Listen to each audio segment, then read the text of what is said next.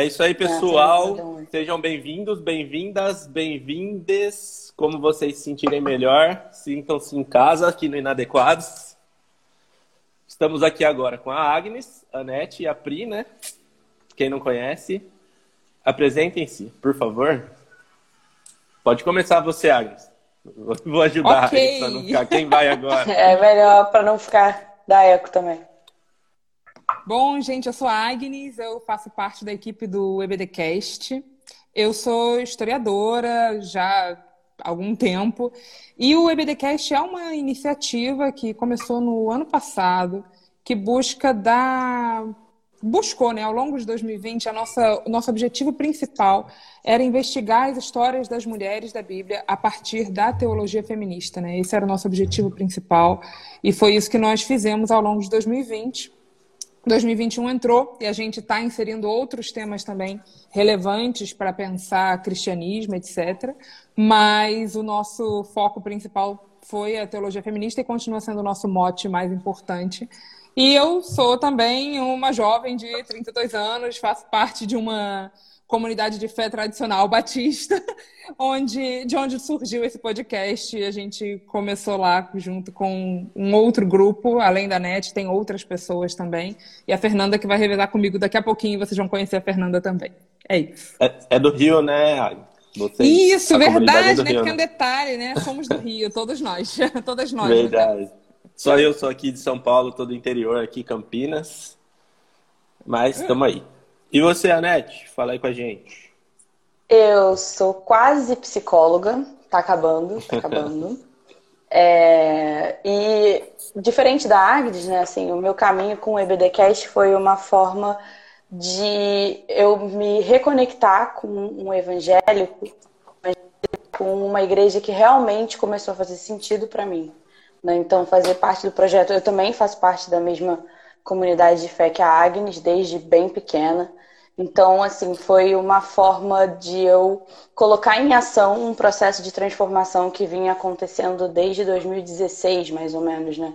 Então, poder produzir e estudar e repensar é, a teologia, a proposta de reino, é, a partir dessa perspectiva, né, das várias teologias feministas, porque não é só uhum. uma, foi realmente transformador. E eu acho que o EBDcast acabou tendo esse lugar para mim, né, de um, de um novo encontro, mas também de um reencontro com uma série de outras coisas e poder aprofundar mais sobre o tema, falar mais sobre isso e aplicar isso também na minha prática como quase psicóloga, né, faz muito sentido também. Que legal, que legal. E você, Pri? Você já está aí ajudando Bem, a gente já há algum tempo, né? Mandando. Temos posts da Pri é. inadequados. Pois é, rapaz. Eu sou Priscila, sou teóloga, sou musicista. A minha formação teológica veio de um ambiente muito conservador, assim, bastante fundamentalista, né? Que é o ambiente presbiteriano, que é um ambiente onde as mulheres, assim, são um tanto quanto silenciadas, né? E assim, a minha trajetória, por conta desse, desse silenciamento, é, eu, eu, não consegui nem fazer o, o, doutorado na instituição onde eu fiz o mestrado, que é uma coisa interessante, porque estamos, no caso, né, no século XVI. E aí, como é normal do século XVI, as mulheres não conseguem estudar. Isso é uma coisa deveras interessante. E, enfim, é por conta disso, é, isso me fez repensar muitas coisas, ler outros ambientes teológicos, e isso foi a melhor, pior coisa que me aconteceu. E me fez ler a teologia latino-americana, me, me fez ler a teologia feminista. Daí eu comecei a conhecer outros ambientes que me levaram a ter outras perguntas. E me fizeram considerar anormais coisas que eu não parava para pensar, né? O fato de não ter professoras mulheres no seminário, não ter bibliografias escritas por mulheres, né? Não ter representatividade dentro dos púlpitos das igrejas, no caso do ambiente de onde eu vi.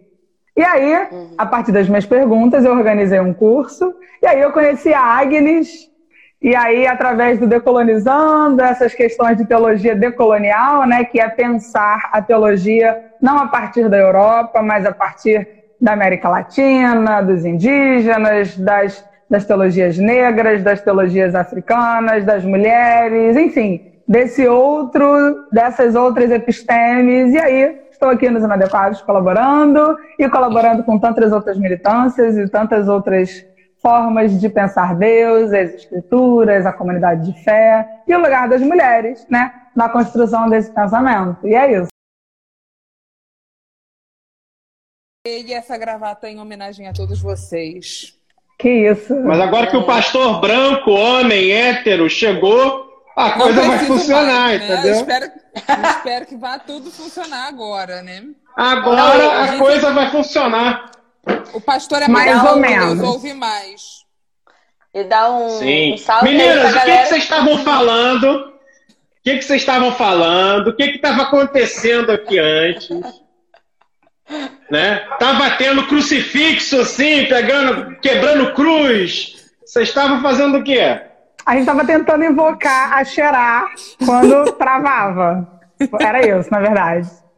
Aí não estava dando muito Meu... certo. Então, Entendeu? Meu Cabeça Deus de bode, umas oferendas assim de bruxaria, porque todo mundo é sobrevivente de Salém aqui nessa live. Não duvido, não duvido, né? Que todas poderiam ser queimadas, né? Tem a propensão de ser, de ser carvão, de, de, de fogueira. O que, que vocês estavam falando, meninas? Fala para mim, conta para mim. O que estava acontecendo? A gente, a gente vai falar tudo de pergunta. novo. A gente, exatamente, Prime... a gente entra primeira, primeira pergunta, pergunta porque a gente já se apresentou quatro vezes. Quatro vezes. Mas ficaram bem apresentadas. O pessoal tudo gravou o nome de vocês. A Glória a Deus. Não vai faltar. Sim, claro. Então, primeira pergunta. Qual era a primeira pergunta? Deixa eu ver se eu acho a primeira pergunta aqui. Eu tenho aqui. Cadê a primeira pergunta? Vou te encaminhar. eu gosto de coisa organizada, eu gosto disso. Eu gosto assim. eu cheguei no susto, eu tava de folga, na boa, tranquilo. Né? a pessoa não pode fazer WhatsApp. um sextou. Não, não posso nem ficar em casa quietinho. Estamos, estamos há 40 minutos iniciando essa live. Agora acabou. Olha. Agora acabou o sofrimento. Eu cheguei, o homem branco, hétero, pastor. Chegou, já era. Será? A gente nunca sabe, não é verdade, igreja?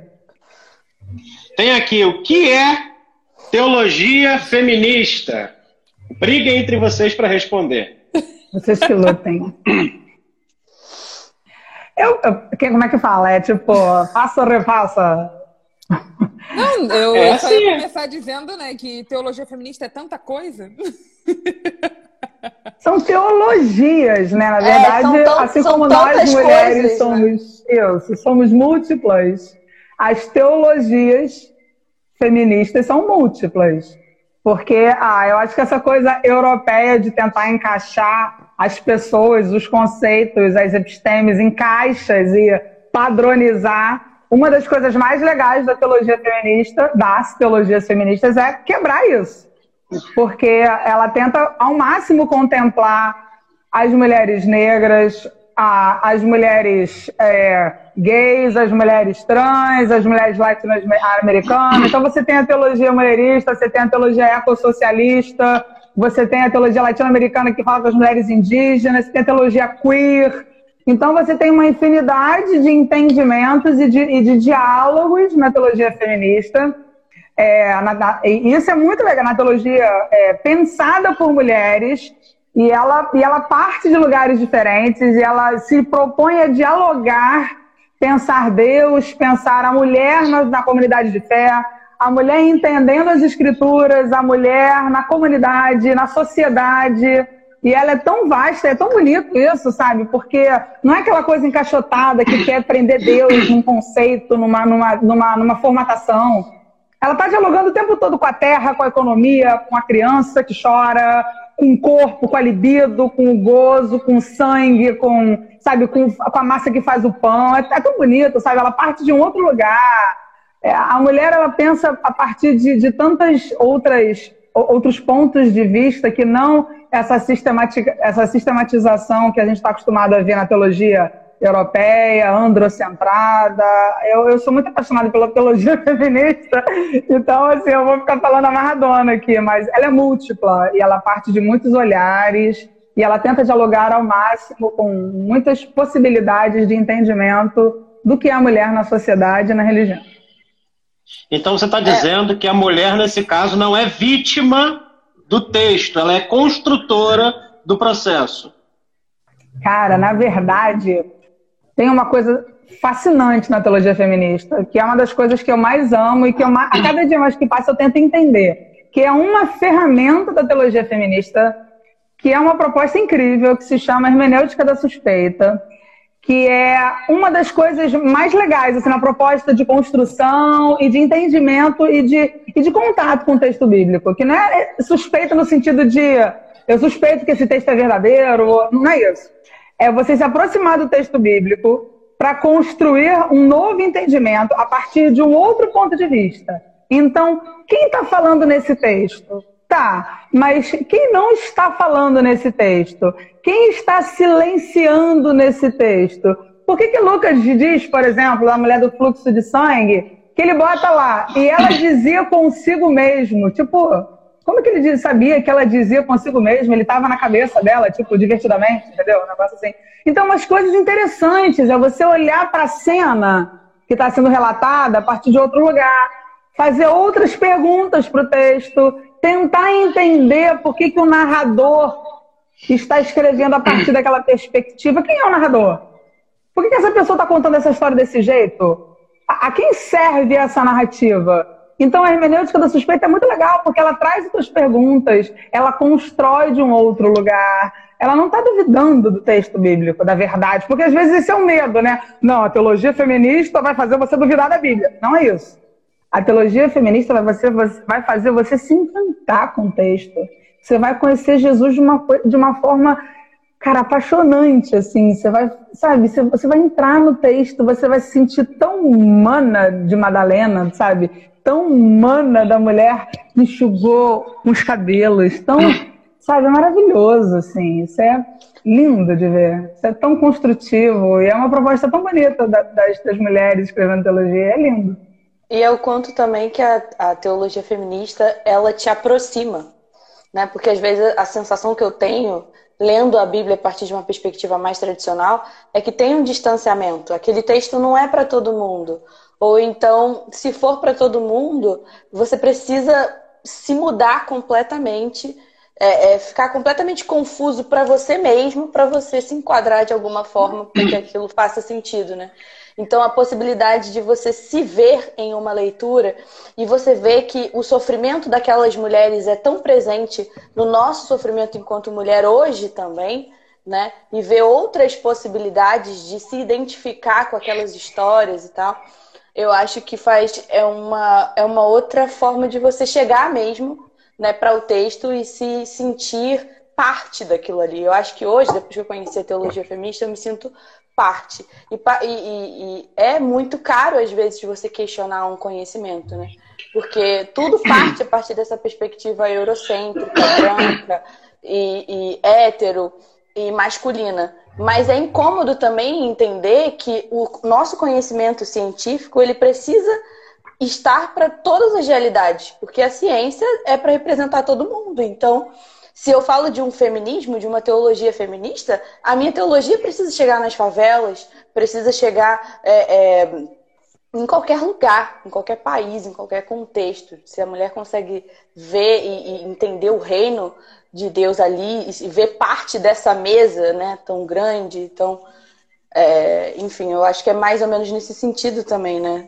Que eu, como que eu entendo esse lugar da teologia feminista e pensar em cotidiano. Teologia feminista é cotidiano, é, é o que a gente vive hoje, são as nossas dores hoje, como que isso conecta a gente também. Não, com certeza. Eu fico, eu fico pensando também, né, de. A Net começou falando sobre acolhida, né? E eu acho que a teologia feminista, de alguma maneira, é uma maneira, Jesus, de alguma maneira, é uma maneira, ah, alta edição. É, a teologia feminista nos permite caminhos para existir de uma maneira mais afável, eu diria. Acho que você teria que ser mulher para caminhar na igreja durante muito tempo para entender a quantidade de sanções e de silenciamentos que existem dentro desse ambiente. E é algo que a gente está tá tão acostumado, a gente se auto-silencia, a gente silencia as pessoas também, a gente silencia outras meninas, outras mulheres também, a gente está tão acostumado a esse silêncio. E ler uma teóloga feminista ou várias teólogas feministas e entender, nossa, tem voz aqui, tem espaço para a mulher. E entender também uma pergunta que surgiu em vários momentos, né? Quando a gente estava fazendo o EBDcast, em vários momentos a gente recebia alguma mensagem do tipo: Nossa, eu nem sabia que essa mulher estava na Bíblia. Nossa, eu nem sabia que essa história estava na Bíblia. Porque a gente está tão acostumado a ler o texto numa única narrativa, numa única maneira de. numa única perspectiva, a verdade é essa a teologia feminista é um convite para você trocar de sapatos. Peraí, deixa eu, deixa eu usar um outro sapato aqui, deixa eu usar um outro óculos, uma outra lente. A gente nem sempre para para pensar que quando a gente está lendo o texto bíblico, a gente está lendo esse texto com uma lente, quer a gente queira, quer não. Ah, não, eu leio só o texto bíblico. Tem muitas pessoas que falam para mim, ah, não, eu não leio com lente nenhuma, eu leio só o texto bíblico. Não, não importa, você está lendo de um lugar específico do século XXI. Você é um homem, você está lendo como um homem.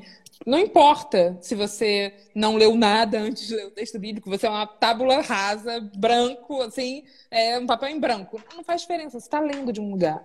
A teologia feminista é esse convite. Muita gente tem medo porque ela nos desloca. Mas eu gosto de pensar que as boas coisas nos deslocam, né? Nos convidam a, a olhar de um, de um outro lugar. E pode ser que você olhe desse outro lugar e perceba, poxa, eu gosto de algumas coisas, eu não gosto de outras, eu concordo com algumas coisas, eu não concordo com outras. A gente não concorda com todos os autores que a gente lê tá tudo bem. Mas a teologia feminista é esse convite. E no meu caso, como sou mulher, para mim foi também uma redescoberta de uma possibilidade de existência e de resistência dentro dessa fé que é, por vezes, pode ser extremamente hostil para as mulheres. É, é isso aí. E, até fazendo. É. Ah, desculpa, vai. Não quis cortar. Nada, eu sou um homem aqui, eu só estou ouvindo. Não, e, e, pensando também, né, principalmente a nível de população brasileira, assim, o lugar da fé, o lugar do sagrado para as pessoas é um lugar muito sério e um lugar muitas vezes muito caro, né, que às vezes em nome de um Deus, em nome de alguns valores, se aguenta violências por anos, por anos a fio, até que isso leve é, a pessoa à, à, morte ou outros desfechos igualmente violentos e graves, né? E aí, às vezes, eu, eu fico pensando muito nisso, assim, qual o uso que a gente faz é, disso, né? É, é Para que que a gente tem usado a Bíblia? Porque quando a gente vai entendendo, né, é, a teologia feminista e todas essas outras...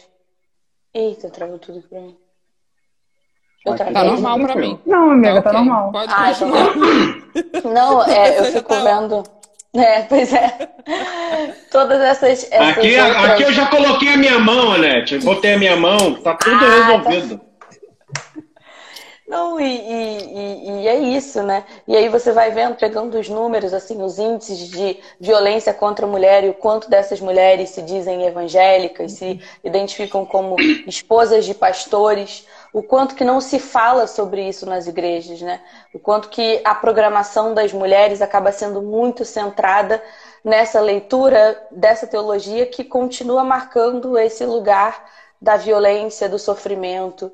Então isso é muito sério, né? A gente está falando de vidas em jogos e de uma forma de existir e resistir e isso que a Agnes falou, né, dessa forma de resistência, eu acho que leva a ideologia feminista para mim para um outro patamar mesmo. É, eu penso que, assim, em lugares é, de fé reformada, que se engessaram na sua maneira de ver, não dá para vocês é, dialogarem algumas coisas, né? Principalmente se a gente for falar de algumas teólogas. Mas eu acho que o lugar que não dá voz para vocês não merece que vocês estejam lá. Aí vocês podem procurar um ambiente que te acolha, que te receba na sua integralidade. Porque é assim que Jesus faz, não é assim que Jesus faz? Jesus ele te reparticiona, ele te coloca em gavetas. Então aí pega essa gaveta aqui eu aceito, essa gaveta aqui eu não aceito.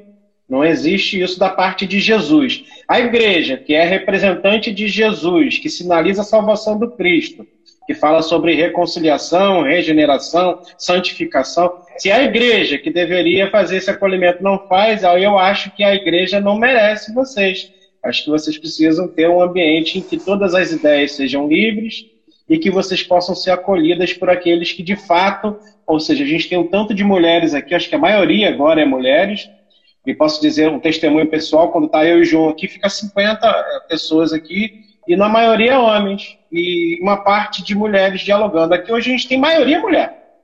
Tanto no nosso público, pelo que eu estou vendo aqui, que eu consigo assistir, como aqui no nosso quadro, né? Temos quatro pessoas, três mulheres. E eu acho que a gente precisa é, só aprender qual é o nosso lugar, né? Porque você ficar é, berrando isso dentro de uma estrutura que não quer nem te ouvir, você imagina? É uma forma de silenciamento, entende? O silenciamento não é só quando alguém pede para você ficar quieto, porque você não pode falar aquilo que você está falando. O silenciamento também é dizer que o que você tem para falar não é importante. Entende? Que as coisas que você diz não, não é legal. Sem menos, sem ao menos te ouvir, sem ao menos esperar que você conclua o seu raciocínio. Então, acho que é, fechando essa, essa ideia, né? É, eu acho que é esse pensamento, por exemplo, que eu tenho como pastor da igreja da garagem, né? Ao ter, é, ano passado, é, aberto um estudo sobre feminismo. É, é, por quê? Porque se eu não ouvir, eu que vim de uma estrutura reformada, eu que não tive a oportunidade de aprender isso dentro do meu ambiente de fé, se eu não ouvir, eu não tenho como aprender, não dá por osmose, não dá para psicografar. Vem uma Judith Butler descer, baixar em mim aqui e eu começar a psicografar, ou receber alguma coisa, não tem. Então acho que quem minimamente não para para ouvir, não merecem que vocês estejam na igreja. Só que a igreja acaba se as mulheres não estiverem lá. Aí a gente tem um problema. Aí eles precisam amansar vocês, eles precisam docilizar vocês eles precisam dar aquela, a, aquela de bagre ensaboado, né? Mas na hora que vocês descobrirem o poder que vocês têm na igreja, que a igreja não funciona sem as mulheres, que não existe igreja brasileira sem as mulheres, aí os caras vão ficar no prejuízo, mas vai ser um prejuízo legal.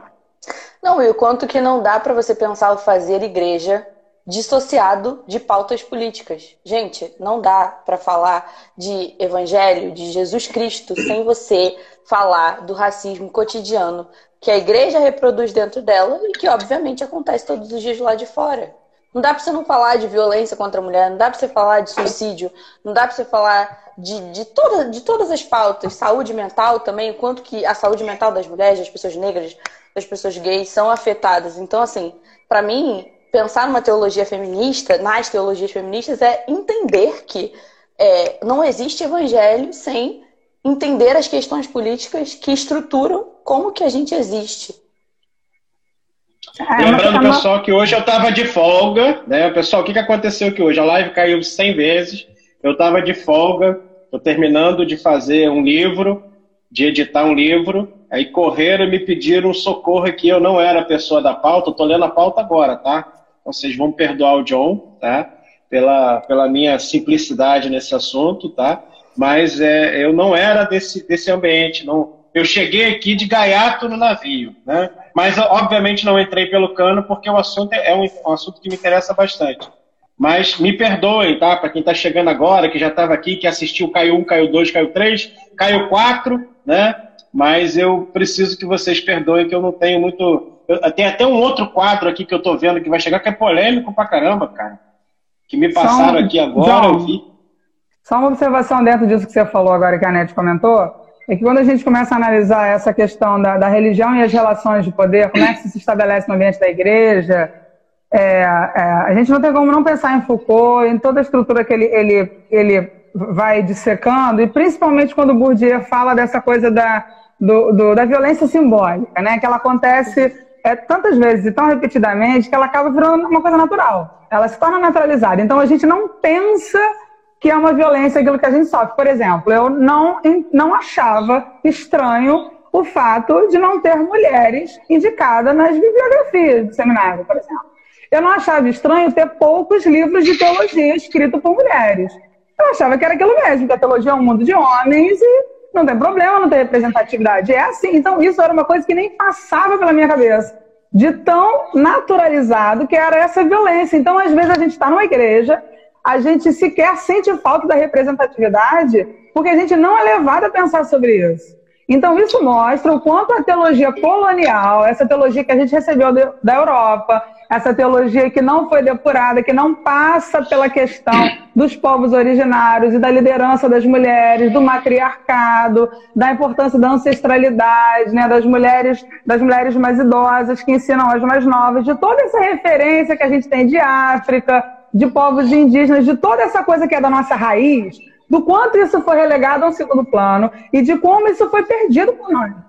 E de quanto isso é urgente que haja um resgate. E como é que a gente resgata isso? Criando essas redes de apoio de mulheres, para que a gente ouça outras mulheres e que a gente leia outras mulheres. Então, esse trabalho que elas fazem no BDcast é fundamental. Porque quantas meninas na escola dominical estão lá e jamais vão ouvir dizer que existem teólogas, que elas escrevem livros, que elas estão pensando sobre isso, que existem teólogas gays, por exemplo, que elas estão pensando isso, que existem teólogas que pensam Deus a partir de um referencial não binário. É, mas como é que é isso? Gente, Deus não é espírito? Então, se ele é espírito, ele não é nem homem nem mulher.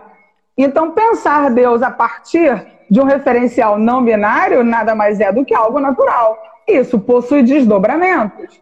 Ou pensar Deus a partir do referencial dos povos originários, ou pensar Deus a partir do referencial africano, do, né, do, referencial, do referencial da teologia mulherista. Então, assim, são referenciais que a gente não. Eu não ouvi isso na igreja na minha infância, nem na minha adolescência. Eu jamais ouvi esse tipo de discurso. E certamente isso teria feito muita diferença na minha adolescência. Isso teria feito muita diferença no período que eu estava na universidade, e tenho certeza que para as outras meninas também. Então, esse trabalho de formação, de fomentar uma cultura de pensamento crítico, de levar outras mulheres a conhecer essas mulheres que estão pensando a teologia, o ser de Deus, a vida na comunidade da fé, as próprias escrituras, a partir de outros referenciais não ter medo de ler outras coisas. Porque se a gente conhece o Evangelho de Jesus Cristo, que medo é esse, gente? Você vai ler um outro livro subversivo e você vai ver o que, que isso tem a ver com Jesus. O que, que não tem a ver com Jesus. Entendeu? Mas que medo é esse? Sabe, eu vejo teólogo fazendo livro de lista que você não pode ler. Gente, acabou a Inquisição. Em nome de Jesus, para com isso. Então, assim, esse tipo de atitude, a gente tem que abrir as mentes ao invés de fechar. Quem fecha é fundamentalista, quem fecha é conservador. A gente tem que levar as pessoas a experimentar a liberdade, a ler mulheres. Amém. E se você discordar, tá tudo bem também, Não, gente. Isso é da democracia. conhecer a teologia feminista foi libertador para mim. Foi exatamente essa sensação, assim. É libertador te salva de você entender uma série de coisas. Não, e eu acho que quando a gente está pensando no lugar da mulher dentro da igreja, a gente fica pensando que às vezes a gente está discutindo umas coisas, porque eu lembro quando eu era adolescente, uma das minhas maiores discussões era essa história da mulher ser submissa ao homem, porque isso volta e meia voltava. E aí eu tinha essa discussão com todos os meus líderes, tal. aí você está discutindo isso aqui, aqui, né? Tipo, sei lá, ah, a mulher tem que fazer o café da manhã e levar na cama, ou ah, a mulher tem que ser a rainha do lar e limpar a casa toda, e eu achava isso um absurdo. E aí eu estava nessa discussão aqui, quando adolescente, pensando, não, as tarefas de casa são divididas, não, isso não está certo, não, eu também vou trabalhar, não vou ficar só em casa. E enquanto você está aqui, nessa discussão, entre muitas aspas, né, cotidiana, tem ainda outras discussões estruturais muito complicadas como essas que a Priscila trouxe, do tipo, tá, você. Enquanto você está discutindo isso, você está sendo silenciada em um nível que você nem imagina. Você está lidando com um mar de silêncio que você nem se dá conta. Porque você não se dá conta que não tem mulheres no púlpito. Porque você não se dá conta Gente, que a mulher é chamada para pregar. Amiga, em nome de Jesus. Pensa quantas mulheres tem no Congresso. para pregar, não. A mulher vai dar uma, um testemunho. É, a nossa missionária vai hoje dar um testemunho, uma palestra. Pregação não, pregação é só os homens. E até você chegar no ponto de você perceber, nossa, não só eu só li esses autores, como os meus pastores também só leram autores norte-americanos. E a maneira como, só não, mas assim, de maneira majoritária, é a forma como um pastor vai te apresentar uma determinada personagem ou um determinado personagem vai sempre estar tá focado também na maneira como ele leu esse texto. E você nem percebe que nesse ciclo você continua perpetuando uma estrutura silenciadora. E você está aqui, sei lá, adolescente como eu, discutindo se a mulher vai ser submissa ao homem ou não, ou o que, que significa submissão ou não. Lá, uma coisa assim, né? Um pontinho, enquanto tem uma estrutura toda que a gente não destrói. Eu não acho que a gente destrói estrutura. Mas o que eu acho, e concordo com você, gosto de pensar que o BDcast ele tem um, um espaço entre pessoas que talvez nunca se aproximariam de uma teologia feminista, porque feminismo é uma coisa demonizada, porque o feminismo é algo que não cabe dentro da igreja, porque quando você fala que você é feminista, você tem uma discussão assim, sem tamanho. A gente fez um, um mini curso na minha igreja durante um período sobre sexismo. E eu dei uma aula sobre história do feminismo. Essa não é minha especialidade em história, eu sou especialista em história colonial, pensando experiência ameríndia, não tem nada a ver com feminismo. Mas eu dei essa aula porque eu era a única historiadora disponível. Eu estudei e dei essa aula. E aí me surgiu um ser humano das trevas, um enviado de Beelzebub, que, como vocês podem imaginar, é um homem branco e ele se levantou para dizer simplesmente que não, que eu estava toda errada, que não tinha nada a ver aquilo e tal. E assim, aí eu virei para ele e falei: olha, você pode até discordar de mim, discordar de Simone de Beauvoir, você pode fazer o que você quiser, mas não assim, tá? Porque para você discordar de alguém como Simone de Beauvoir, que passou a vida dela inteira estudando, você vai ter que dar, né? Baixa sua bola. O que, que você sabe sobre isso? E aí a gente ficou num bate-boca minúsculo por causa de a Declaração Universal dos Direitos do Homem do século XVIII, que eu disse que naquele momento só incluía os homens, não era nada demais. E aí ficou nesse bate-boca, assim, durante assim, uns 30 minutos. Até que o Felipe, que por acaso é meu marido, virou e falou assim: Não, olha, ela tá certa. Os historiadores sabem disso, isso é, é notório. E aí, naquele momento, aquele homem falou: Ah, tá bom. Isso é tristíssimo, porque Naquele momento, quando isso aconteceu, eu não entendi que eu estava ali diante de um mansplainer, eu não entendi que aquilo ali era machismo, eu não entendi nada disso. Eu demorei mais de um ano para voltar àquele episódio e entender que aquilo estava acontecendo naquele ponto, naquele momento. Porque a gente está tão imerso nisso quando a gente está dentro da igreja, a gente está tão bebendo disso o tempo inteiro que a gente não consegue nem perceber Quantas vezes a gente não é silenciada? Quantas vezes a gente, sei lá, você vai dirigir um culto e aí, como você é uma mulher, você recebe cinco vezes a mesma instrução, como se você não conseguisse assimilar aquela informação, porque você né, é um ser inferior. Você não vai percebendo essas pequenas coisas, porque na verdade elas estão dentro de uma estrutura. E aí, quando você apresenta para as mulheres, olha, tem outras maneiras de ler esse texto. Ou mesmo para um homem, tem outras maneiras de ler esse texto. Então, assim, você dizer, por exemplo, que Batseba é uma sedutora de reis, é algo não só extremamente problemático, como mentiroso. Você perpetuar isso dentro dessa estrutura é problemático, é, e é mentiroso, é falacioso. Quando você chega num ponto em que você percebe, nossa, tem outras maneiras de ler esse texto, às vezes a sensação que eu tenho é que eu fui enganada. Eu fui enganada, eu li o texto bíblico todo errado e eu fui enganada. Então, nesse sentido, a teologia feminista é isso, um convite à liberdade. À liberdade de leituras e de múltiplas interpretações desse texto. Desculpa, falei demais. Amém. Tem outra pergunta aqui, gente. Vamos para a próxima pergunta.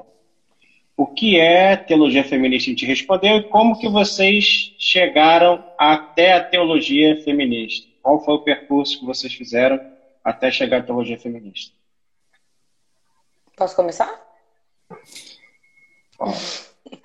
Então, curiosamente, eu cheguei na teologia feminista através da Agnes. Eu gosto de falar essas coisas, que a Agnes está sempre comigo quando a gente fala sobre esses temas, mas eu fui fazendo discipulado com a, com a Agnes. E aí a gente foi lendo, foi estudando. Coisa de crente, e... né, gente? Discipulado é muito coisa de crente. É, mas o nosso, eu não sei se os crentes não, tô só. Mas eu, eu acho que foi, foi mais ou menos nesse caminho, né? Acho que na época a Agnes estava também começando a, a, ter mais contato com esse tipo de leitura e a gente foi indo. E eu fui acompanhando esses mini cursos que o, a juventude foi fazendo, né? Aí teve esse do sexismo que me abriu uma porta. E eu lembro que eles mandavam, depois de cada minicurso, uma tipo um PDFzinho, né, com para saber mais, com umas indicações de leitura, com algumas músicas para você ouvir. E daí eu fui, eu comecei a consumir primeiro músicas e depois eu fui consumindo mais autores que falavam sobre o tema e tal, e até que chegou ao EBDcast. Então é bem recente a minha jornada nessa temática. Eu até pensei em escrever algumas coisas na minha monografia da faculdade sobre isso, mas aí eu fui para a relação de religião com a questão racial, enfim. Mas eh, foi nesse caminho, né? E aí, a partir do EBDcast, tendo que me preparar para os episódios, eu fui procurando as referências e eu fui vendo, caraca, como assim? Como que dá para ler esse texto? E é, é, a cada, cada leitura um choque diferente, né?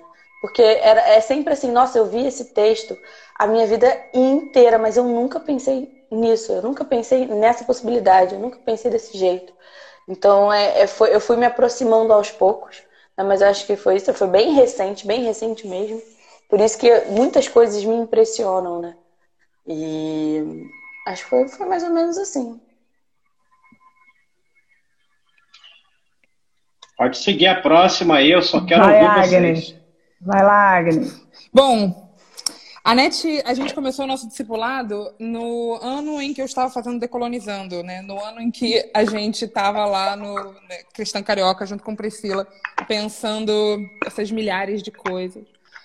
Ah, e um detalhe, eu, eu fui pro discipulado porque eu queria acabar com as minhas crises de fé. Saí de lá com mais crise ainda e com várias soluções também, né? Ainda bem. O primeiro livro que eu comprei de teologia feminista, eu comprei de maneira completamente despretensiosa. Estava lá na, na Paulus, na, no centro da cidade, não, na Paulinas. E aí tinha lá um, sei lá, teologia feminista. Ivone Heimer, eu, teologia feminista, nunca ouvi falar disso. Feminismo e teologia na mesma expressão, isso pode? Comprei, deixei escondido no armário. Na verdade, quando a Priscila pediu para a gente olhar a nossa estante e ver quem eram as mulheres que estavam lá, esse era o único livro que estava lá e que era de uma mulher e que não estava falando sobre casamento e sobre você ser a rainha do lar. e eu não dei a mínima por esse livro, era um livro fininho, pensei assim, ai, nossa, deve ter nada a ver, ainda mais porque o título é um título que não te chama, é tipo, grava-me como um selo sobre o teu coração. Gente, o que, que, que, tem isso a ver com teologia feminista? Entendi nada, de chonga de mirongas. Mas foi assim, eu fui para Decolonizando, que foi esse curso que Priscila pensou e produziu na Igreja Batista, Batista não, na Igreja Cristã Carioca. E fui por acaso, porque uma prima do Felipe me convidou, Felipe, já falei, né, o meu marido, e ela falou, ah, vai ter esse curso, vai ser legal. Estava fazendo um outro curso sobre Teologia da Libertação é, na Igreja, sei lá, esqueci, Cristã de Ipanema, lembrei. E a verdade é que 2018 me rasgou inteira, né? O, o período de eleições foi muito traumático para mim. E isso me lançou numa crise muito profunda de, de fé e de existência. E eu não sabia mais como conciliar a minha crença em Jesus, quem eu era, o que eu queria fazer, quem eu queria ser, o meu lugar dentro da igreja. Eu não sabia mais como fazer isso. E aí eu fui para esse curso, para várias tentativas de tentar encontrar caminhos para continuar existindo, porque eu sou uma apaixonada por Jesus, não consigo deixar de ser, nada vai mudar isso. E aí foi lá que eu conheci então a teologia feminista e voltei para minha estante e foi lá que conheci Priscila. E foi ela também que me provocou nesse processo de estudar e pesquisar mais continua fazendo isso constantemente. É, não me deixe em paz, gente. Mandei um Fala do dois... livro de Jó, por favor, né? Mandei um e-mail em 2019 perguntando, Priscila, tem alguma bibliografia que você indica aí sobre Jó? Porque a gente estudou Jó, né, em 2019, lá na igreja. Ela disse, tem não, pode escrever. E aí você acha que, que ela esqueceu disso? Que ela mandou escrever o livro sobre Jó? Não, não esqueceu, gente. Toda semana ela fala disso. É pior que orientador de faculdade. Mas foi esse o meu caminho. Priscila, Bem, o meu o caminho testemunho. Foi... Dar o meu testemunho, agradeço a oportunidade, amada igreja. Bem, meu caminho foi um pouco mais diferentinho, né? Acho que eu falei isso, mas acho que foi na terceira queda da live, então vou repetir. Fiz o meu mestrado lá no Jumper, né, que é uma instituição bem conhecida. Meu, todo o meu trajeto na teologia foi no ambiente presbiteriano, que é um ambiente que não tem representatividade feminina, né? Nem em termos de professoras ou bibliografia, enfim, não tem. E aí, eu era a única mulher lá na minha formatura, no curso de teologia histórica. E aí, quando eu terminei, fui conversar com o meu orientador, tinha muita vontade de continuar estudando lá, de fazer o doutorado nessa instituição. E queria conversar com eles, porque eu queria estudar sobre teologia, é, protestantismo e ditadura militar. Sabia que seria uma coisa já meio, né, um clima ruim, porque ali, no Mackenzie, funcionou um CCC, né, um comando de caça aos comunistas, né, tinha uma célula ali, meio... teve uma batalha famosa ali com o pessoal da USP, enfim. E aí, quando foi minha surpresa, quando eu finalmente percebi que não poderia fazer o doutorado lá, porque o doutorado lá é só para reverendos, né, presbiterianos ordenados. A IPB não ordena mulheres, então não seria possível. E eu só queria estudar. Pequeno detalhe. Eu, é, só isso. Eu não queria, não quero ser reverenda, enfim, não tinha nenhuma intenção nessa área. Mas foi a pior, melhor coisa, melhor, pior coisa que aconteceu, porque eu falei, cara, não vou largar esse tema, que é uma coisa que me interessa. E aí continuei cavando, continuei lendo, e aí foi ótimo, porque eu fui descobrindo cada vez mais a teologia da libertação, encontrei Frei Beto na minha vida, e com ele encontrei a Ivone Guevara, ou Gebara, e aí fui, foi a primeira autora que eu conheci, assim, de teologia feminista, e eu me apaixonei por essa mulher, é uma freira, é uma sumidade. Ela, inclusive, esteve no BBcast e eu estava lá no dia e foi lindo, que ela é uma senhorinha maravilhosa e, tipo, não é uma vovozinha, tá? Ela é, tipo, uma revolucionária, assim. Ela é fofa demais. e aí eu comecei a ler as mulheres. Ah, ela é linda, gente, eu chorei. E, ela, e assim, ela foi um impulso para eu começar a querer ler mulheres. E mulheres latino-americanas, indígenas, negras, e, e, assim eu descobri um outro planeta, né? De nomes que eu jamais tinha ouvido falar, de, sabe, um mundo que, que foi, sabe, que descortinou na minha frente. Gente que escreve teologia maravilhosamente nas mais diversas áreas. Tem historiadoras, tem biblistas, tem exegetas, tem. Gente, eu nunca ouvi falar nessas pessoas. Assim, é muita teóloga, é muita gente escrevendo, e assim, Ivone Guevara, ou Ivone Gebara, ela era assim o braço direito do Dom Helder Câmara. Ela é uma teóloga católica maravilhosa, sabe? Procurem ouvir essa mulher. Isso, a Agnes escreveu aí. E junto com ela tem muitas outras, assim, tem muitas teólogas fantásticas, fantásticas, e eu não as conhecia, porque eu nunca, nunca me mandaram ler nenhum livro de nenhuma teóloga, nunca foi referência, sabe, para mim. E eu fui, fiquei surpreendida lendo essas mulheres. Primeiro, porque a teologia que elas escrevem parte de outro lugar. Né? Não é uma teologia árida, sistematizada, que procura colocar Deus ou a experiência da fé encaixa em compartimentos. Não é assim. A teologia escrita pelas mulheres me encantou porque ela parte de um lugar muito mais orgânico, muito mais natural, sabe? É, é a teologia escrita a partir da semente que brota, do arroz sendo feito quentinho, da criança que chora, do corpo que sangra, é, do corpo que goza, que menstrua, que amamenta, da árvore, do passarinho. Gente, é outra estrutura de pensamento teológico. Logicamente que tem teologia sistematizada, que tem coisas de exegese, tem tudo isso.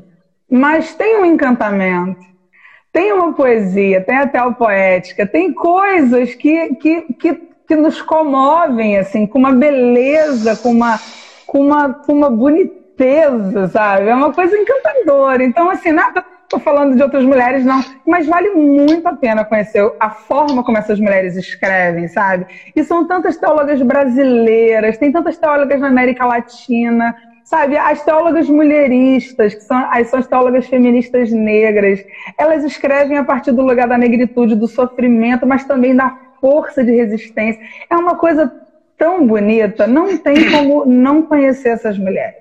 Então, para mim, a minha aproximação da teologia foi a partir de uma negativa, né? A partir da, da impossibilidade de eu continuar estudando numa instituição que valoriza muito o discurso masculino, e especialmente o conhecimento androcêntrico, euro, né, construído, né, e, pro, e provoca assim, um epistemicídio dessas estruturas, sabe, originárias e, e pensadas a partir do, do corpo da mulher, da mente da mulher. E a partir disso, de uma coisa que foi uma negativa, na verdade abriu uma porta para mim que foi uma benção. E olha só, como é que eu ia imaginar que a Agnes ia, ia aparecer num curso muito louco que eu organizei a partir de curiosidades minhas. E eu fui chamando um monte de amigos e amigas para falar de coisas que eles estavam experimentando desde teologia queer até tratar, sabe, de lidar com a, com a pobreza, de problemas de interpretação do texto bíblico na colonização. Chamei esse povo todo e a semente foi lançada e foi, nasceu, foi tendo, tendo tanto fruto bonito, sabe? E assim, então, cara, é, eu, eu devo tanto à teologia feminista. Primeiro porque ela me reencantou na leitura da própria Bíblia, sabe? A minha aproximação do texto bíblico hoje é outra porque parte de um lugar muito mais afetivo, sabe? É, o Jesus que as mulheres me apresentaram, que assim como Maria Madalena, elas insistem, insistem em seguir, mesmo quando rotuladas e mesmo quando esculachadas pelos próprios irmãos da fé. Porque lá em Lucas 24, tá? Quem chama de louca não é ninguém estranho, não. São os discípulos, tá? Só um parênteses rapidinho aqui. Mas voltando. Então, assim, é essa, essa, esse essa forma apaixonada de lidar com a teologia, com a igreja, com Jesus. Cara, isso é tão impregnado na teologia feminista que só lendo para ver. Tinha que fazer Show esse trabalho, John. Tinha que falar disso, não tem como. John, a gente vai trocar, que... porque eu vou ficar só até aqui e a Fernanda vai entrar com vocês também, que ela faz parte do BDcast, mas eu vou continuar aqui ouvindo e fazendo comentários, tá bom? Tamo junto, minha irmã. Então, minhas irmãs, eu tenho aqui mais uma pergunta. Vou esperar a Fernanda chegar para eu poder fazer. Tá bom? Cadê a Fernanda? Deixa eu achar ela. É, e aí, Fernanda? O IG. E aí, Fernanda? É o, é o, é o IDzinho dela. E aí, Fernanda Underline. Meu pastor está aqui também, Caio Fábio.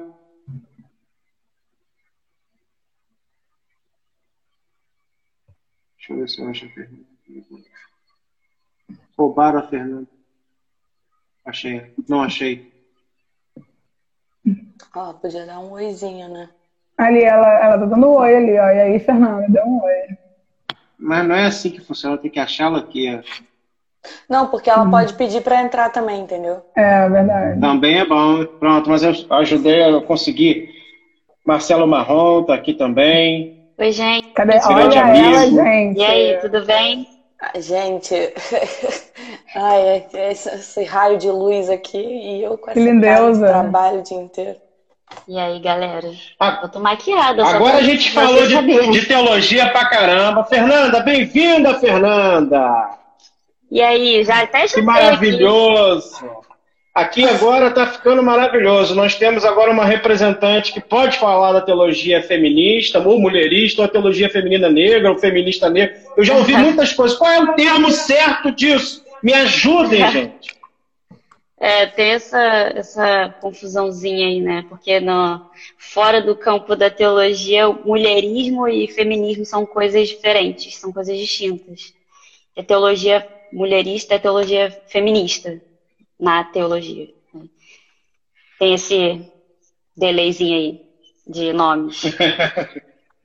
Mas assim, me explica, é, em algum momento a teologia feminista ela parou de contemplar, ela não contemplava a mulher negra, e aí houve uma cisão. Aí alguma mulher negra, é, alguma disse, opa, calma aí, estamos um problema.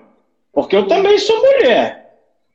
E eu não estou tendo nenhum tipo de, de, de, de, melhoria na minha existência como ser, indivíduo, ente, existente na Terra, igual a todos os outros sujeitos. Mas tem uma, algo que contempla as mulheres que está nascendo aí. Por que, que essas mulheres não são. Eu não sou como essas mulheres? Então tem alguém que gera essa cisão.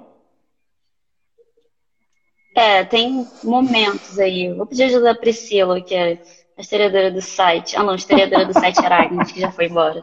A Cici é a teóloga do site. Ah, a Jacqueline Grant, ela trabalhava com James Cone, né? E ela é uma mulher, assim, essas prime essa primeira geração de teólogas negras é maravilhosa, são maravilhosas, assim, porque ela faz uma crítica à teologia negra e olha que o trabalho do, do James Cone é, é, é respeitadíssimo, é fantástico, né? Ele é o considerado pai da teologia negra, né? E ela trabalhando com ele ali, olha, nomes maravilhosos de mulheres incríveis entrando aqui, gente, coisa linda. E aí ela fala, olha, James, querido, tá bonito o seu trabalho, né, filhão? Só que você não está contemplando as mulheres, né? Não tem como falar de teologia negra sem falar das mulheres negras, né?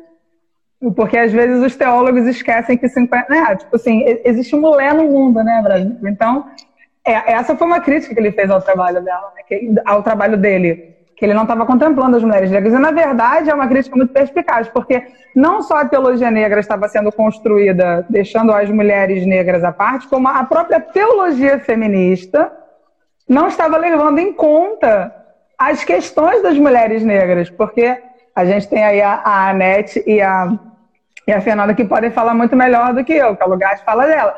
Porque o feminismo negro tem pautas diferentes das pautas do feminismo branco, né?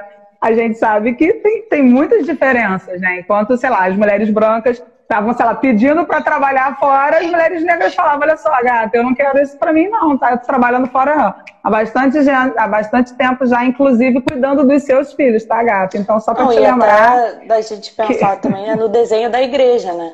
As mulheres Exato. lá nos Até cultos, hoje, dirigindo o culto, e aí as mulheres que preparam o almoço missionário são as mulheres negras que estão na cozinha, que estão servindo o pessoal da igreja. E é raro, é interessante esse lugar de serviço, né? Porque é difícil você ver uma diaconisa negra. É, é menos, comum, é, é menos comum do que você ver a pessoa que está preparando o almoço. E o lugar do diácono é muito diferente, né? É... Então, assim, isso, isso Eu um, partir... É um comentário interessante, porque assim, a, a Jacqueline é, fala isso pro James, é tipo assim, olha, você precisa dar uma olhadinha aí, porque você está construindo uma coisa muito boa, mas está deixando de lado as mulheres. Inclusive a teologia feminista também está deixando. E aí a Dolores Williams vem numa, numa, num, momento posterior, a, amplifica esse, esse né, amplia, aprofunda essa situação, né, fala de muitas outras coisas. E aí se a gente pega lá o discurso da Sojourner Truth, que vocês conhecem muito melhor do que eu, é aquela coisa do não sou eu uma mulher. E se a gente pensa isso teologicamente, né? É, Cara, é, tipo, é vamos pensar em teologia, é o que né? Mas, tipo, o pensamento do... Exatamente. A, a gente própria, pode misturar o Fanon aí nesse caldeirão também, para pensar isso junto, né? A própria Rosa Parks, que é um ícone invisibilizado do, da, da teologia negra, é, a esposa de Martin Luther King, que é Coretta King, poucas, pouquíssimas pessoas conhecem, que também tem uma contribuição fodástica, assim. É, é, ela era super militante, assim, a, a, vida dela, tipo, é muito, muito engraçado, assim, ver como que a vida dela foi reduzida a ser esposa do Martin Luther King, mas não que isso não seja um, um, um mérito, né, ela era, estava ali acompanhando ele durante, durante a jornada, que não foi nada fácil, tanto que ele foi assassinado, mas que tinha a sua jornada própria, sabe? É, era musicista, ela era militante, ela se recusou nos votos de casamento a, por exemplo, é, dizer que seria submissa a ele, sabe? Ela tinha uma história que, enfim, a Rosa Parks ainda é um pouco lembrada, Coreté, tipo, não, e, na, e, na, e, na, própria autobiografia né, do, do Martin Luther King, ele marca muito isso, assim, do quanto que ela não era uma mulher de pastor, assim, que se não fosse por é. ela na mobilização das bases, que aí também é. tem toda uma e ela ideia. Nem queria casar com ele. É, pois é, uma ideia errada de tipo de quem foi Martin Luther King e, e principalmente de quem foi ela né? Então, assim, ela estava ali na base do movimento, reunindo as mulheres, mobilizando. Enquanto ele estava efetivamente preso na cadeia, ela fazia todas as outras coisas acontecerem, né? Então, essa centralidade da figura sim. dela e das outras mulheres, enfim, importante lembrar. É, sim. Mas é engraçado que, enquanto isso, a gente está falando sempre também da mulher como uma, uma ajudadora do homem, uma cooperadora do homem, né? E aí a gente acaba não dando o protagonismo, né? Por exemplo, a Jacqueline Grant, ela tem protagonismo muito forte, né? Uhum. É, essa a Truth tem um protagonismo muito forte porque questiona os privilégios, né? Do que o feminismo branco, né? Das mulheres brancas de alguma forma conquistaram, né? Eu vejo que sempre a gente tem uma posição, mesmo que é, de destaque, mas a gente não consegue, às vezes, entender o protagonismo. Maria Madalena, né? Que, que acaba sendo, de alguma forma, subalternizada, né? E a gente acaba não vivendo o evangelho em paridade, né? Caminhando junto, é. de mão dada, né? E isso é uma isso, parada isso, muito louca. Da... Sim, da é, gente fazer manutenção disso na igreja, né? É. Como as mulheres negras estão ali naquela interseção de raça e gênero, isso vai surgir de um, de um enfrentamento, né? A teologia feminista vai surgir de um enfrentamento, mas o, o, o teologia mulherista vai surgir de um duplo enfrentamento, digamos assim é, da, do enfrentamento do gênero e do, e do enfrentamento da raça. E daí da importância também da gente sempre abrir essa reflexão, né?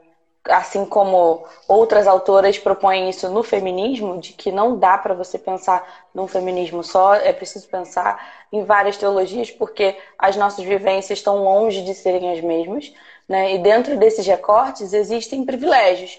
E esses privilégios colocam a gente em alguns espaços e deixam as outras mulheres em outros espaços. Então, qual é esse questionamento que a gente quer efetivamente propor, né? Qual é a cor da nossa igreja? Qual é o gênero da nossa igreja? Quem que a gente quer ver é, pregando? Quem que a gente quer ver conduzindo é, um culto, um estudo?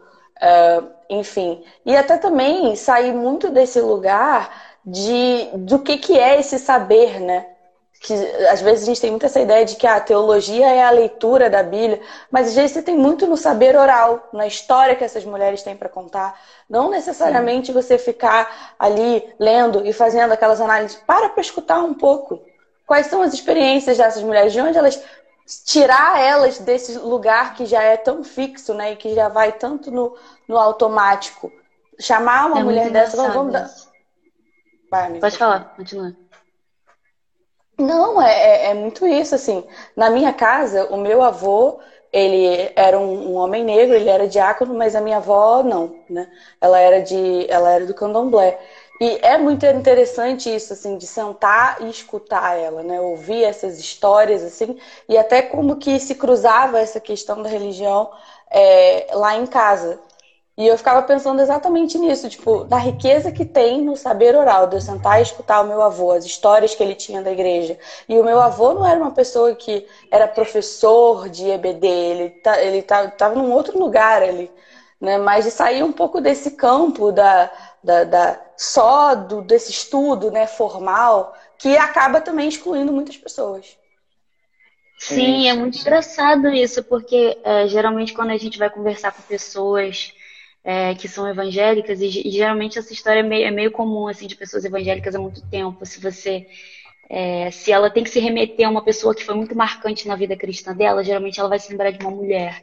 E muito, muito frequentemente essa mulher, uma mulher negra que esteve ali suportando ela em, de diversas formas, assim, em oração, financeiramente, de várias formas possíveis, assim.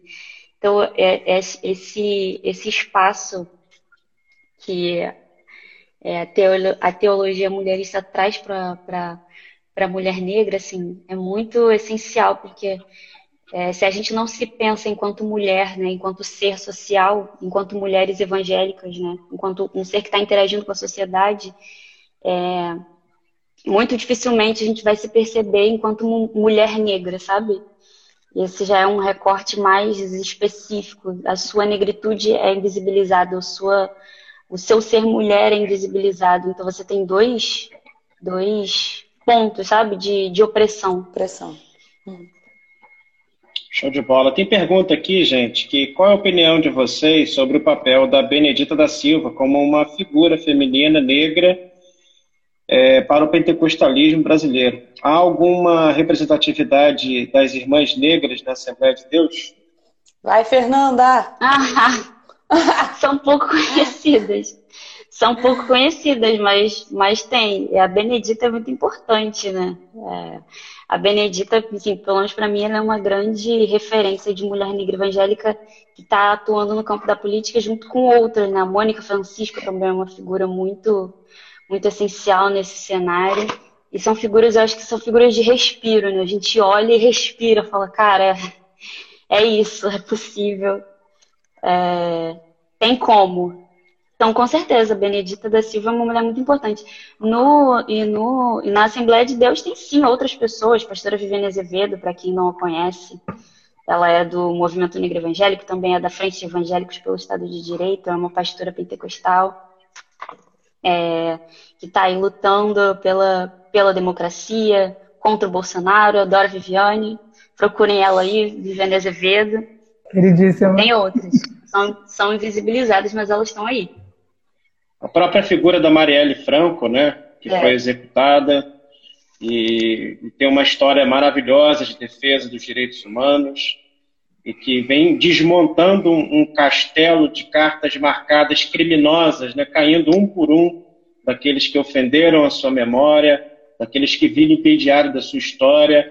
Então, também tem Marielle Franco e tantas outras, né? A Talíria, que é uma mulher negra que também é interessantíssima de se ouvir. Eu estou falando, obviamente, uhum. de, das que eu conheço, mas óbvio que existem tantas outras, né? Eu acho que é um bom momento para a gente falar, inclusive, sobre nas eleições, né, cara? Quantas mulheres que vocês têm votado, né? 2022 está chegando, né? Acho que é muito importante gerar não só a representatividade, mas os tipos de luta que as mulheres carregam consigo, né? Uhum. E que não contemplam só as mulheres, enquanto os homens só pensam em produzir, né? De alguma forma para si mesmos, né? Porque não conseguem sair desse corpo, né? De sua morte. Mas as e, mulheres, e elas conseguem trazer uma pauta mais abrangente. Que você está abordando, de novo, eu reforço o que eu falei no começo da live, né? O quanto que não dá para não pensar a teologia, o evangelho, sem esse essa, essa ligação com a política. Né? É preciso falar sobre isso, porque existe muita coisa em jogo, né? Que, e, e esse, essa política que a gente vê do lado de fora, muitas vezes é um movimento que silencia as mulheres dentro das igrejas, da mesma forma Sim. que acontece do lado de fora. Né? Então, quanto que a igreja reproduz ou não né, toda essa, essa, essa estrutura? E se a gente não fala sobre o racismo, que afeta muito as mulheres negras, é, que estão dentro da igreja, é, fica desconexo, sabe? Fica desconexo, mas é incômodo falar sobre isso, porque se a gente começa a falar sobre isso, a gente precisa fazer alguma coisa sobre isso. E até que ponto as pessoas estão dispostas a fazer alguma coisa? Porque aí fazer alguma coisa é você repensar em quem que você está votando, em quem que você está escolhendo para te representar, é, que, quais são os temas que você aborda na sua EBD, quem que está comandando a sua EBD lá de domingo, ou seus estudos bíblicos, ou seu pequeno grupo. Entende? Então é uma coisa puxa a outra. É muito estratégico também isso. Pode falar, professor. Eu acho assim que quando eu penso nisso que você está falando, Anete, a gente tem que ter algumas eh, decisões individuais. Assim, primeiro é entender que é, a gente tá, a gente tem que a gente está numa guerra de guerrilha, por assim uhum. dizer, né? Não adianta esperar das, da instituição é, essa iniciativa de, de, de, criar uma estrutura que vai nos ajudar a pensar melhor a democracia, o Estado de Direito. Não, isso não vai acontecer, certo? Isso não vai uhum. acontecer porque isso ameaça essa manutenção dessa estrutura de poder, onde está todo mundo, todo mundo que é privilegiado está bem exato, não vai querer que isso mude, certo? Ninguém vai querer mudar. Quem está bem vai querer continuar bem. Então, a gente que entende que a gente quer que todo mundo fique bem, ou, ou menos pior, a gente tem que, de alguma maneira, né, entender o mecanismo dessa bomba para desarmar. Então, tem que partir de nós essas pequenas. É, esse, eu costumo dizer que assim, a gente tem que ser esse grão de areia na engrenagem até que ela emperre e quebre por dentro. Como fazer isso? É o que vocês estão fazendo, são essas pequenas iniciativas de, ah, vamos fazer um círculo de leitura de um livro, vamos fazer um, um podcast, vamos fazer uma rede de, sei lá, de estudo, ah, coisas assim, essas iniciativas pequenas que vão. Eu acredito nisso, nessa micropolítica. Porque esperar institu... isso não vai acontecer. Outra coisa, que é a iniciativa individual. Por exemplo, é, a gente tava, eu estou conversando outro dia com uma amiga, que também é super ligada em política. Assim, eu não vou parar de votar em mulheres até que pelo menos metade do Congresso seja ocupado por mulheres. Ponto. Entendeu? Porque se representatividade importa, então vamos votar em mulheres negras, vamos votar em mulheres trans, vamos votar. Porque, assim, se o fundamentalismo, que é uma coisa que a gente entende, que nos faz mal, que nos silencia e que nos mata, ataca as mulheres, porque a maior parte da população né, do Brasil é mulher. Então a gente pensa em igreja evangélica hoje. Qual é a face da igreja evangélica? Pega lá o PDF do IBGE, você acha na internet. Então, a igreja evangélica é composta por mulheres majoritariamente negras, majoritariamente de baixa escolaridade, majoritariamente né, subempregadas, que moram em regiões né, abandonadas pelo Estado. Então, essa é a cara da igreja evangélica hoje. Então, por causa disso, o que, que a gente tem que fazer? O fundamentalismo prejudica, na sua maioria, este público. Então, é este público que precisa ter representatividade. Não eu, branca, moradora, você está entendendo? Assim, não sou eu. Eu já tenho representatividade. Então a gente tem que votar nas pessoas que precisam de representatividade. E, por exemplo, outra coisa, além dessas mulheres, vamos ver assim socialmente quem está em risco. População trans, por exemplo, como é que pode um país, eu falo isso toda live que me chama, eu falo isso, até onde não tem nada a ver, eu enfio esse assunto. Porque isso é um negócio que não entra na minha cabeça. eu tô virando tipo a, a mulher bomba em relação a isso. Eu não consigo entender como é que pode um país onde, sei lá, 60 e tantos por cento da população se diz cristã, tô falando católico, evangélico, protestante, dá o nome que você quiser. Como pode a média de vida da população trans ser 35 anos? O que é menos da metade do resto da população. Eu não consigo entender. E aí, se você vai ver como é que essas pessoas morrem, não morre de morte morrida. Estava em casa e fartou. Não. São mortes por crime de ódio são mortes violentas. Então, eu não consigo entender um país cristão que mata uma pessoa trans, desculpa o termo, na porrada. Desculpa, eu não entendo isso. Então, assim, essa população está vulnerável. Então, nós temos que votar de maneira que essas pessoas sejam representadas. A população negra, as mulheres que são arrimo de família, que na pandemia não podem ficar sem trabalhar, Tá entendendo? Que na pandemia tem que pegar aquele trem abarrotado, que a gente vê o vídeo lá que tem baile dentro do trem com um DJ. Porque assim, uma coisa é baile a pessoa com fone, outra coisa é ter um DJ, Brasil. É um nível de refinamento que você só encontra no Rio de Janeiro. É o tipo da sem noçãozinha que só Jeová. Então, assim, essa população está em risco. Então, você tem que votar para que essas pessoas sejam representadas. Isso é você pensar no Estado democrático de direito, está entendendo? Então, assim, enquanto essas pessoas não forem contempladas, não pare de votar em mulheres.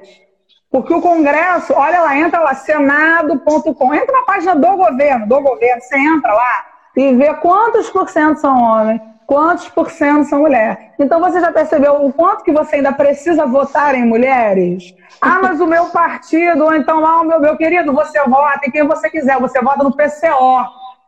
PSTU, você vota no partido que você quiser, mas vota numa mulher em nome de Jesus, só para ajudar as pessoas a terem uma vida melhorzinha, pode ser? Porque não dá, não está dando. Porque ficar representando homem branco, não sei, o John aqui na tela para mim está aqui em cima. Ficar representando homem branco, hétero, cis altamente escolarizado, desde a colônia já está sendo. Então 2021 pode ser um negócio diferente? Vamos tentar mudar. Me ajuda aí, obrigada. Em nome de Jesus. Gente, tem um quadro Priscila que colocaram aqui para mim? Não, cara, é uma indignação, é um negócio que vai me dando um, um desespero. Eu vou tomar um calmantinho depois, é porque sextou. Me deram um quadro ah, para fazer aqui com vocês, que é o seguinte, gente, presta bem atenção, você que está nos ouvindo no podcast e você que está nos vendo e ouvindo né, online agora. É o quadro Serve ou Não Serve a Santa Ceia. Fogo no parquinho.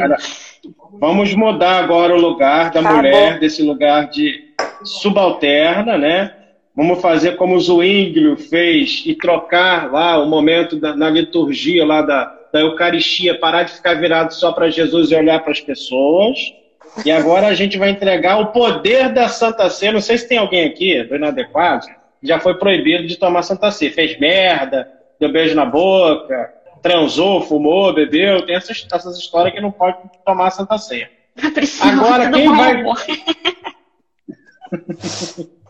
Agora quem vai estar com os elementos da ceia, quem vai estar com o corpo de Cristo e o sangue de Cristo são vocês. Vocês são as clérigas responsáveis por dar ou não a Santa Ceia.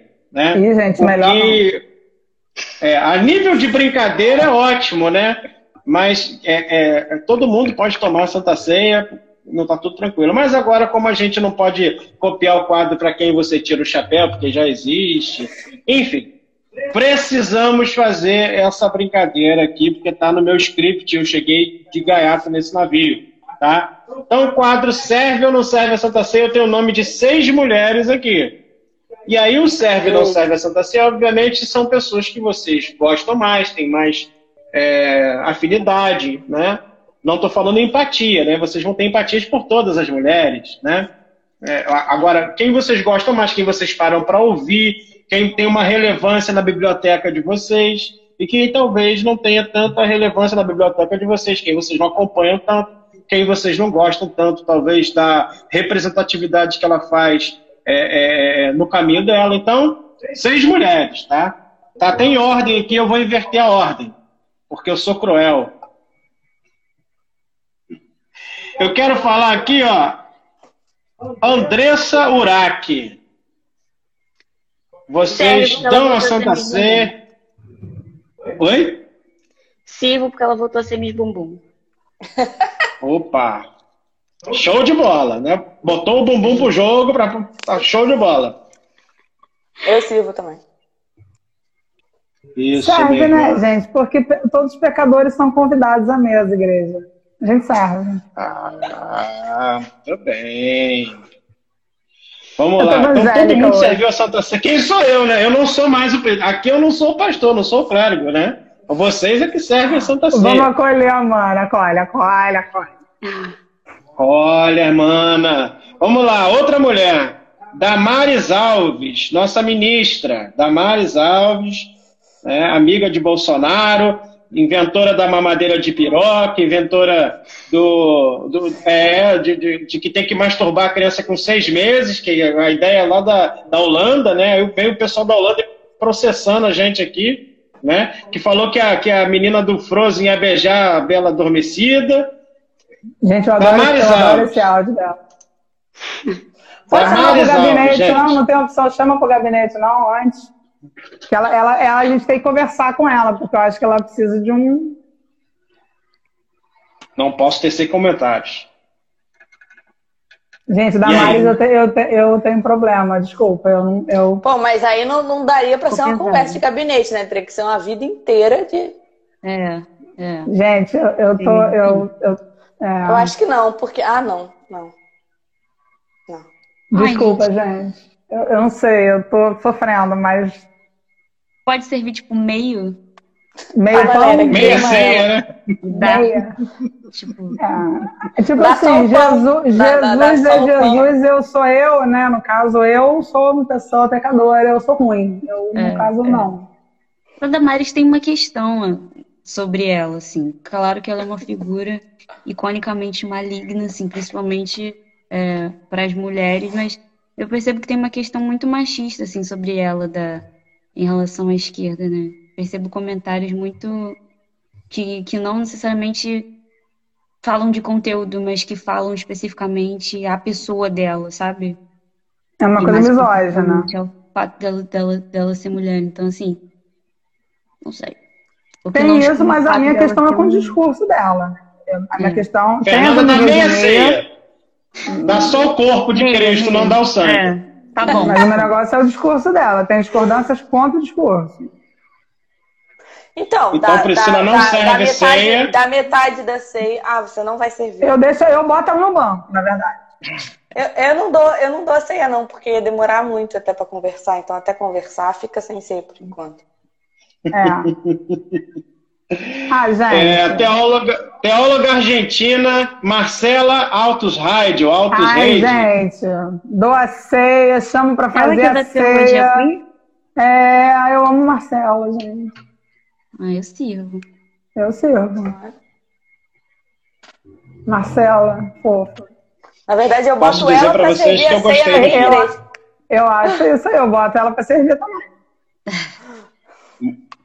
morreu muito jovem ela. Foi. E essa especialmente eu tenho certo apreço, porque o que eu li dela no livro Deus Queer é uma provocação muito, muito pertinente para os nossos púlpitos, para as nossas igrejas, e eu gosto é, desse tipo de provocação inteligente, abusada, ácida, inclusive é por isso que a gente está no inadequados aqui, né? Por isso que a gente não é adequados, né?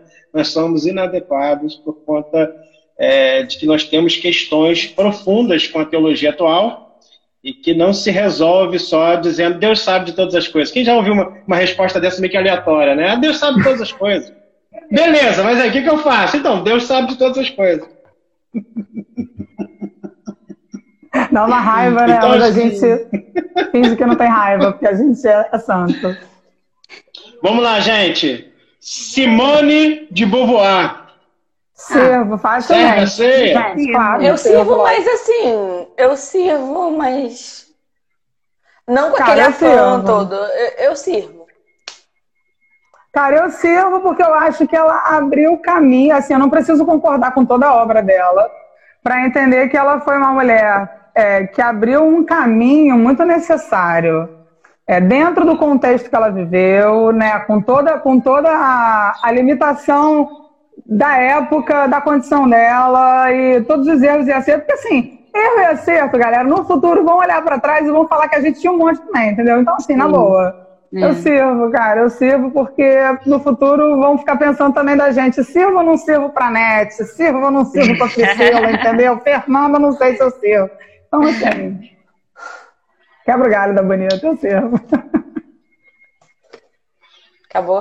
Acabou? Todo mundo serve assim. Não, tem mais mulher aqui, tem mais. Tem, mais, né? tem a, a, nossa amiga Jacqueline Grant, que Óbvio, foi citada aqui.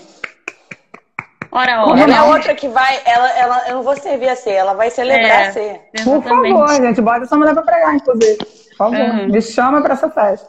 Vai, abre uma igreja. Caramba, hein? Que poder. Cara, a pessoa simplesmente ah. começa uma linha de pesquisa em Harvard critica o James Conner. Você quer que essa mulher não sirva a ceia? Essa mulher tem que servir a ceia, eu tô, cara, eu, eu, aqui eu sou o subalterno. Eu sou tô... É vocês que são as clérigas, É né? tipo o momento espiva, que pode o subalterno falar e eu fico quieta, só essa mulher. Exatamente, menina. Olha só, Ivone Guebara, Ivone Gebara, ah, serve a ceia. Celebra, celebra a ceia toda. Essa a gente guarda no potinho. Cara, minha gata se chama Ivone, filha da Ivone, só digo isso. só digo isso. Sim. É. Outra e a outra que me se chama muito... Gonzalez. Desculpa, gente. A Ivone me provocou bastante, ela tem muitos questionamentos interessantes. E como eu gosto da, da acidez e da sedução que uma freira escreve, é, essa freira é a Ivone. Ela é completamente sedutora, ela escreve muito bem, ela é muito provocativa e isso traz, é, para mim, um teor de desafio enorme para eu que aprendi a teologia a partir do ambiente é, reformado. Então, ela me desafia bastante e eu tenho um, um carinho também muito especial por ela. E Gente, o episódio é, com ela tá a... incrível só para fazer essa, essa propaganda gente, básica. por assim. favor. Tá eu, muito já, legal. Já assim. saiu ainda, ainda não, não, né? Saiu. Não, já saiu? Não. não. Por favor, fiquem não. de olho. Mas assim, gente. siga um ABDcast para vocês saberem quando vai sair. É, eu, eu ia falar isso agora, para poder ajudar o Rafa a colocar agora lá na nossa edição de quando isso virar podcast. Presta bem atenção, pessoal. EBDcast, vai lá no Spotify, escreve EBDcast e ouçam essas mulheres falando. Provavelmente, quando esse podcast sair, já deve ter saído o podcast da Ivone, e eu acho que, que vai ser maravilhoso. Além de vocês ouvirem os inadequados, que estamos crescendo no, nos podcasts, está cada dia mais. O último podcast bombou, o podcast sobre homossexualidade bombou, sobre o inferno. Inferno o povo gosta pra caramba. Inferno, diabo, ah, capeta, o povo só pra, Só para lembrar também, a gente tem um episódio muito, muito bom sobre teologia feminista com a Rebeca Maciel. Verdade, verdade. E esse episódio está maravilhoso. Tem esse da Ivone, tem aquele com ela. E todos, na verdade, todos das nossas séries com as mulheres, né, as mulheres da Bíblia, as mulheres de valor, não me lembro exatamente o nome da, da série, mas está, assim, imperdível. Vocês fizeram com a Esther, não fizeram? Não, não. tem um com a Ana Esther? Não. Não, não foi, ainda foi um, não. Ainda não, ah, tá. ainda não. O sonho, Olha o aí a é profecia, hein, igreja? Tá no campo das ideias aí. É, a Ana Esther vai estar com a gente na próxima semana, num podcast chamado Teologia do Olho do Cu. E vai ser muito legal. Que isso? E eu espero. Eu ia... É, isso aí. Eu tava pensando em falar assim: a, a Anister vai estar aqui de quatro, ainda fiquei pensando, será que isso é muito divertido? Será que eu posso falar isso aqui? Vai. Hum, tá bom. Teologia, teologia do olho do cu com Anister. Procure a gente aqui na próxima semana. Vai ser fantástico. E na outra semana estaremos com o deputado Glauber Braga, do PSOL, parceiro meu de Friburgo meu amigo Oi, de luta. Oi, querido, tudo bom? O senhor é um Provavelmente teremos. Provavelmente teremos pastor Ariovaldo Ramos, eu Perfeito. e o Glauber Braga, hein? Então vai ser legal pra caramba. Vamos falar do peso do voto evangélico nas eleições de 2022. Então, cola com a gente também, que vai ser maravilhoso. Agora, voltando aqui, a nossa pauta, porque eu cheguei aqui meio perdido, né? Por que, que a igreja fundamentalista, mulheres, tenta demonizar o termo feminismo? Inclusive as mulheres também fazem isso. Por que, que a igreja fundamentalista tenta demonizar o termo feminismo e, inclusive, isso é feito por mulheres. As mulheres fazem isso também. Ah, não, eu sou feminista, eu sou feminina. Por quê? Da onde? Eu acho que, primeiro, para manter um lugar de controle. É. Porque se você demoniza qualquer coisa que vá contra aquilo que você quer dizer, é uma forma de você controlar o pensamento das pessoas, né? Principalmente se você coloca é, isso como uma coisa demoníaca, isso é muito pesado. Né? E segundo, porque você, dentro dessa possibilidade de, de controle, você tira qualquer possibilidade de escolha, né? Porque quando você entende a teologia feminista, você escolhe algumas coisas, você escolhe mudar a sua visão de mundo, você escolhe se perceber de uma outra forma, né? É, entender o seu lugar no mundo, na teologia, na Bíblia, na sociedade de uma outra maneira. Então eu né? acho que é, é isso, assim, é, um, é, um, é muito bom lucrativamente, politicamente, é, para a igreja que as mulheres não lutem pelo espaço delas e por uma outra. Gente, se vo... é revolucionário você ler a Bíblia de outra forma. Imagina se todo mundo começa a ler a Bíblia de outra forma. O quanto que a igreja, instituição, vai perder de dinheiro, de, de fiéis, de porque essa forma de você construir toda uma verdade absoluta e você cria uma série de ritos que te prende a uma instituição de uma forma assim para sua vida toda que interfere na sua sexualidade, na sua forma de ter o seu autoconhecimento, no seu casamento, no tipo de amigo que você escolhe, cara, tipo, putz, isso, isso é muito sério e isso mexe é. com a saúde mental das pessoas né? Eu nessas andanças aí de, de psicologia e de repensar também que tipo de clínica que eu quero fazer, eu penso muito nisso, né? Tipo, que mulheres eu encontro no meu consultório? E quando a gente olha para a história da, das mulheres na igreja, assim, é muito complicado que elas acreditam que o problema está nelas, real. Entende? Tipo, não, mas eu que tô louca, eu que tô doente, o problema sou eu. Eu que não sou boa, eu que não sou uma boa esposa né? E aí você vai mantendo a pessoa ali. É, é, igual aquela história do elefante, né? Que o elefante vai sendo criado amarrado na, na, no pé da cadeira e ele cresce amarrado no pé da cadeira até que ele não sai mais dali. Mas não é porque, ah, mas aí as mulheres vão contra o feminismo. Mas é óbvio, elas estão numa estrutura perfeitinha, onde o quentinho confortável é você aceitar os valores. É você aceitar a violência do seu marido contra você, do seu pai contra a sua mãe, que você vai vendo de geração em geração, né? Então, o esperado é que elas reproduzam. Qual é o custo para essas mulheres ir contra toda essa lógica? Custo emocional, custo físico. E mexe é com muitas Fernanda. também, né? Mexe com muitas, mexe você, com muitas estruturas, tipo, a partir de quando você não mais enxerga uma imagem hierárquica sentido, faz sentido que você enxergue uma imagem hierárquica de um chefe. Não mais faz sentido, né? Se a sua relação com com o sagrado. Não mais é uma relação de, de manda quem pode obedecer.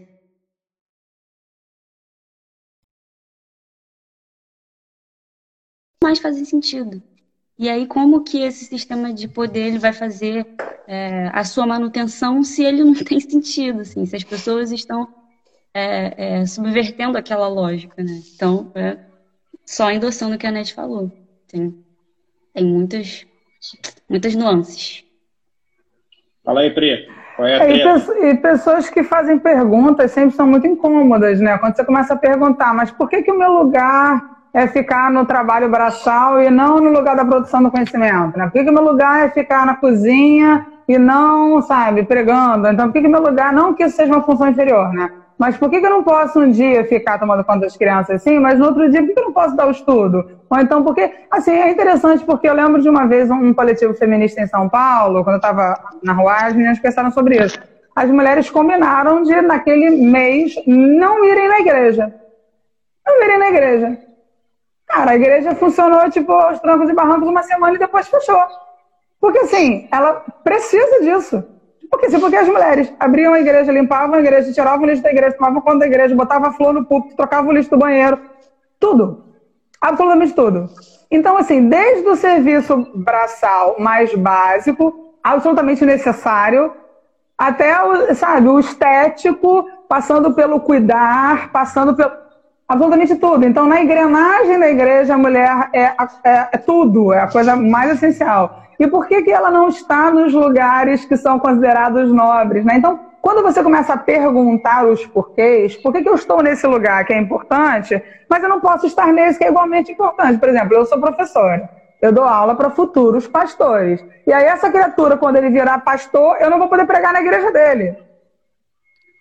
E aí? Você está entendendo? Assim, é uma coisa meio esquizofrênica, cara.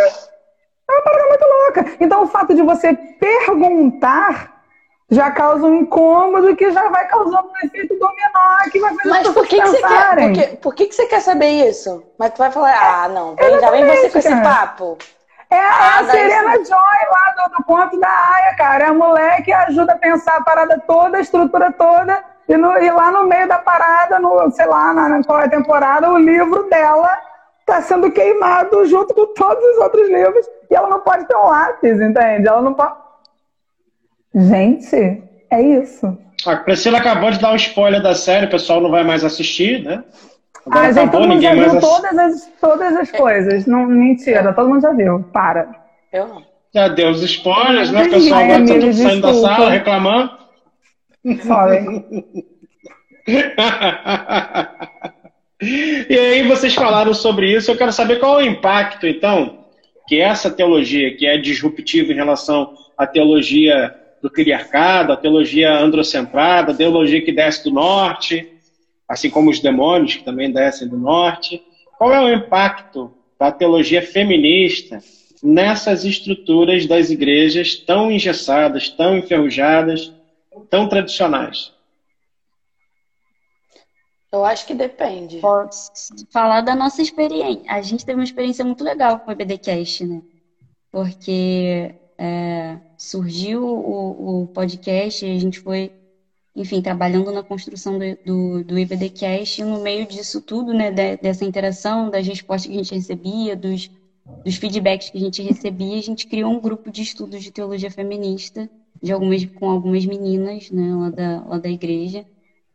É, que eu acho que vai muito, vai, toca muito no que a Priscila falou é, no início, né, sobre essas micro-relações e essa micropolítica que a gente vai é, construindo, sabe, no, no uhum. dia a dia. Então, é, ainda que estruturalmente aquela, aquele escopo se mantenha ali, sabe, naquelas micro-relações existe, existe subversão, sabe? Eu acho que vai muito nesse caminho. É a música do Lenine, né? Ninguém faz ideia de quem vem lá, cara. A gente não sabe, assim. Você está lançando a semente e quem vai, aquela menina adolescente que você começa a falar, poxa, lê esse texto aqui da Nancy Cardoso. Parece um texto de uma peça, mas você tá entendendo? Lê, olha só que legal. A Marcela Altos Reis falando da vendedora de limão que vende o limão gritando na rua sem calcinha. O que ela quer dizer disso? Ela não está erotizando, ela está falando da pobreza. Entendeu? E aí faz você pensar naquela história que teve aqui no Brasil das indígenas, das crianças indígenas que estão sem calcinha e por isso justifica elas serem estupradas. Será que justifica? Então, assim, é uma coisa que leva a outra, e aí você vai gerando uma consciência crítica. A gente tem que só jogar a semente e fazer as pessoas pensarem. E a teologia feminista, ela nos ajuda nisso, com doçura, com, com beleza, mas também com a, a, a, o preto e branco da vida, sabe? Porque você tem, por exemplo, eu estou citando a Nancy, que é uma mulher com um monte de artigo lá na Ribla, não sabe, revistas teológicas, mas é uma mulher que trabalha com MST, cara, embaixo de lona lá, sabe, falando com as mulheres camponesas, numa linguagem super simples, usando, sei lá, teatro do oprimido, usando, sabe? Assim, simplicidade, linguagem, acess... linguagem acessível que é uma coisa que a gente nunca pode perder de vista. Se a gente quer que a Carolina Maria de Jesus compreenda o que a gente está falando, a gente tem que transformar o discurso da teologia feminista em samba, a gente tem que transformar o discurso da teologia feminista em peça de teatro, em poesia, em chimamandas da vida para que cheguem todas as mulheres, no máximo de mulher, em grafite, em João das Minas, no que, é, qual a linguagem que te acessa? No que, que você consegue transformar? Faça isso. Ou então no meme dos inadequados, naqueles videozinhos de dancinhas crazy lá dos, sei lá, tabernáculos. Gente, adoro. Enfim, Não, é isso aí. É comunicar. Até pensando assim, até para fechar, né? Porque a gente tá, tá aqui falando pra caraca e esse tema não acaba, mas sei lá. É, e a importância de não desistir, na verdade. Porque ao mesmo tempo que a gente acolhe muita gente, e que eu tenho certeza que mulheres são tocadas e ficam lá no caladinho, tem muita gente que se incomoda e que vai, que faz acontecer e que é, não faz de tudo para que a gente desista ou que a gente se sinta desestabilizado né? Assim, faz sentido, é nos pequenos grupos que a gente vai transformando. Né? Eu acho que é isso.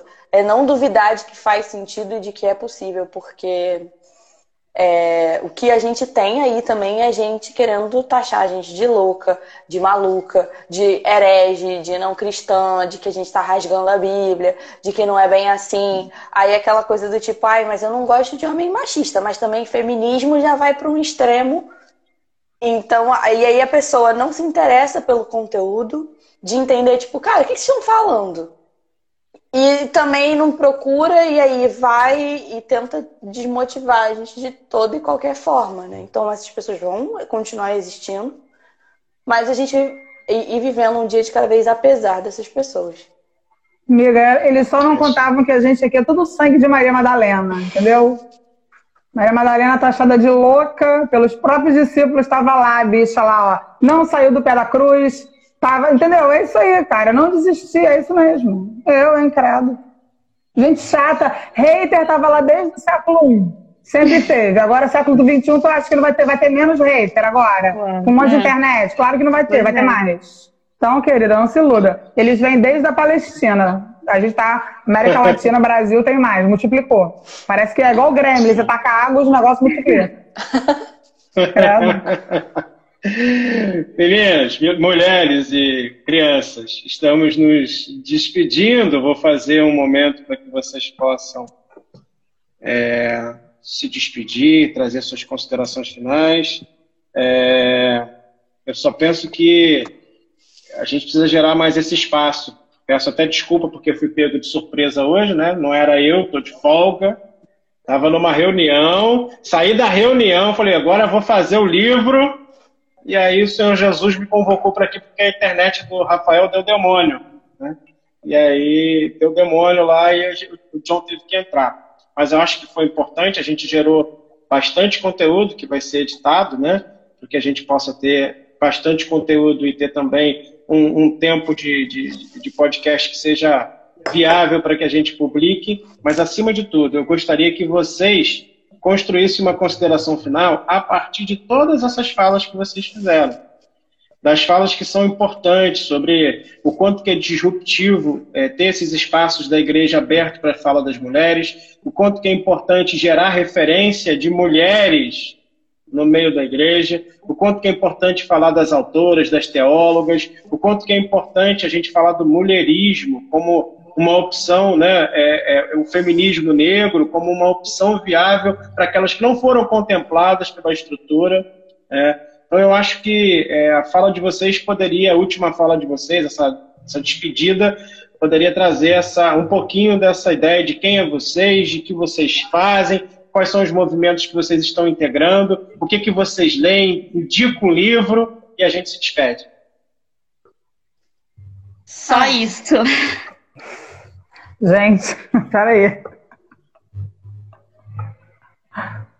Tá, vou começar então. É, eu queria agradecer primeiro né, a, a vocês pelo, pelo espaço cedido. Foi uma conversa muito, muito construtiva, muito proveitosa.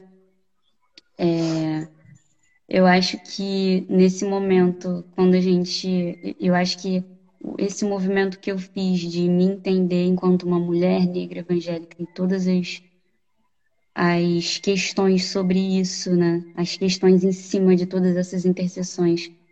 É, o, o, tanto de, de, de, de, dúvidas e de questionamentos e de, de ressignificações que trouxe para mim, eu acredito que tem trazido também para outras pessoas, né? principalmente por causa da internet. A gente tem visto esse movimento de democratização de conhecimento é, muito, muito grande. É, e eu acho que esse movimento de se repensar, ele é constante, ele nunca, nunca acaba, não acaba para nenhum, nenhum de nós. Então, esse mesmo lugar de inquietude que eu sentia e que ainda sinto, eu compreendo é, que outras pessoas, que outras mulheres, que outras mulheres negras também sentem. É, se eu tivesse que deixar uma indicação de leitura, eu deixaria O Feminismo é para Todo Mundo, da Bell Hooks, que não é uma autora é, cristã, mas nesse sentido de, de democratização de, de, de, conhecimento e de feminismo e de tudo, a mulher faz tudo. Quando vocês lerem, vocês vão saber. Escreve livro infantil, fala de, de, masculinidade e que realmente era uma pessoa que é uma das minhas grandes referências, assim, no sentido de, de tornar acessível, né, tudo isso, porque nada, nada do que a gente faz faz sentido se não está compartilhado com outras pessoas, nada do que a gente faz é, faz sentido se está só aqui guardado com a gente. Deixaria essa indicação. E se eu tivesse que dar um conselho além de, de um livro, eu diria que é preciso encontrar sentido, sabe? Eu acho que muitas pessoas vieram desse lugar de, de fé, vieram desse lugar de cristianismo. Muitas pessoas encontram sentido naquilo ali e outras pessoas não encontram. E tudo bem, não, tem problema não encontrar, não tem problema decidir que você quer seguir outro caminho de fé, não tem problema decidir que você não quer ter uma fé. É, mas que tudo é, faça sentido e que você não decida é, que você não quer mais estar naquele lugar ou que você não quer mais é, ter fé porque alguém te convenceu de que você não cabia ali. Então, é isso. Show de bola. É, Próxima. Eu acho que é difícil eu não, não falar assim numa consideração final do meu de onde, de onde eu venho, né? Assim, foi muito transformada pela psicologia pelo que eu entendo de pessoas e de saúde e do quanto que a igreja tem um papel crucial na forma como a pessoa se conhece, se percebe, se percebe nela mesma, no outro e nas relações, né? E eu não consigo pensar é, a vida assim sem olhar para, sem abrir cada vez mais, né? Abrir as possibilidades de diálogo falar com mais pessoas, falar com quem eu não conheço.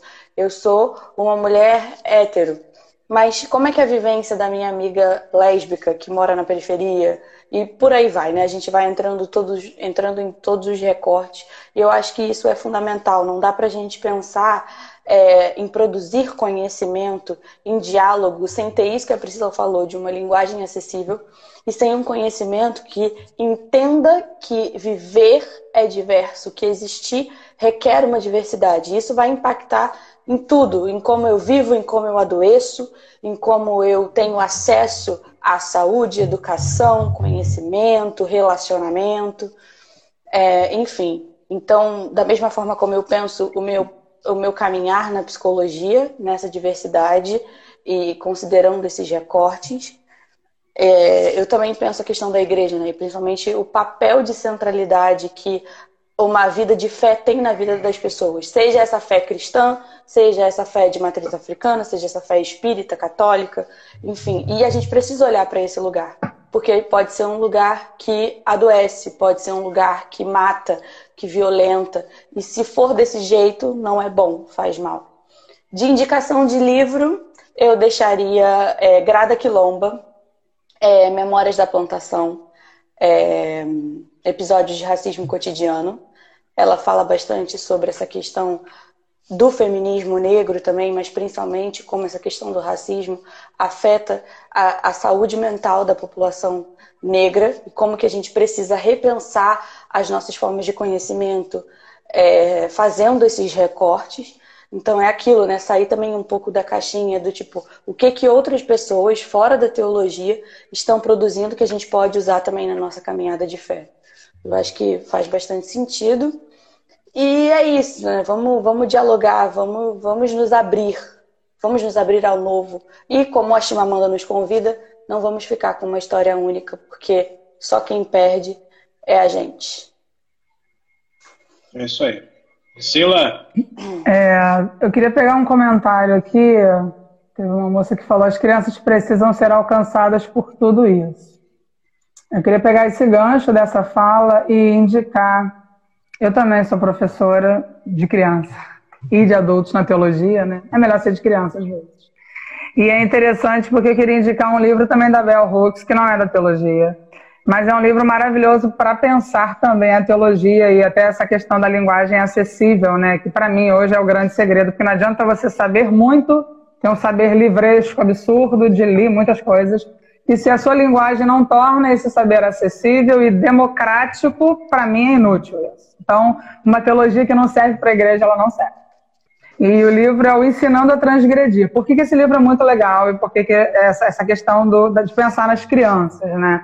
Porque ela fala do quão, do quão influente foi para a formação dela a Bell Hooks, uma feminista negra norte-americana maravilhosa. Ela fala do Paulo Freire que é um tesouro que a gente tem, às vezes a gente deixa passar. E pensar Paulo Freire é pensar educação popular.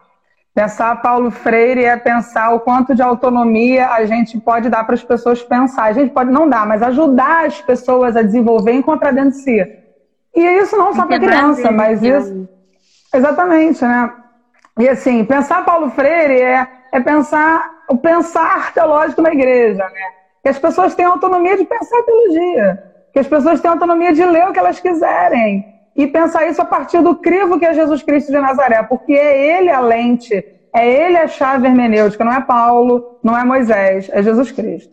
Então é você, é essa autonomia que o Paulo Freire tanto fala, que a gente possa dar essa autonomia para as pessoas, né? Não, leia sem medo, sabe? Se aproxima da Bíblia sem medo, se aproxima de outras leituras sem medo filtra tudo e deixa tudo passar por Jesus, retém o que é bom. Então, que a gente possa, é, com essa live, pensar sobre essas coisas, né? Que a gente possa ser esse, esse veículo, essa ferramenta de fazer com que as pessoas se sintam livres dessas amarras. Não leia isso, não leia aquilo. Pense isso, não pense aquilo. Você é livre em Jesus para pensar, para viver uma experiência consagrada, para se aproximar das escrituras, da sua comunidade de fé tendo Jesus como sua referência. Então, isso serve para a educação das crianças, isso serve para a educação dos jovens, para quem está ferido com a igreja, para quem não quer ver a igreja pintada de ouro ou de qualquer outra coisa. Então, assim, para dar uma chance para uma nova experiência com sagrado, usa só a lente do Cristo, só esse caminho, que é a melhor coisa que pode acontecer. Então, esse já é um conselho, já é uma indicação de uma leitura, e toda e qualquer militância que você possa se envolver, segue só nesse caminho. Eu acho que assim, essa conversa foi uma, uma boa forma da gente pensar que a teologia feminista, as teologias feministas, o feminismo branco, o feminismo negro, todas essas transversalidades de raça, gênero e classe, tudo isso, quando a gente pensa a partir do Cristo, que é a nossa referência porque somos cristãos, isso, isso cristãos, né? Isso se torna muito mais simples quando vai pelo caminho do coração. O caminho de quem quer a, a, chegar no outro através do afeto, através da, de um diálogo amoroso, de quem quer chamar para perto, de quem quer uma sociedade menos desigual, de quem que realmente deseja, sabe, fazer o que Jesus fez, que é fazer uma mesa maior, não um muro, né?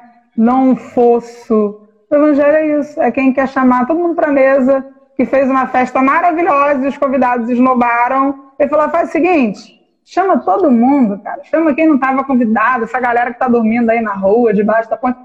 É esses que eu quero para minha festa. Então, acho que a ideia é essa. E isso é, é, foi o que Jesus fez. Ele ensinou a transgredir antes do, do livro da Bell Hooks.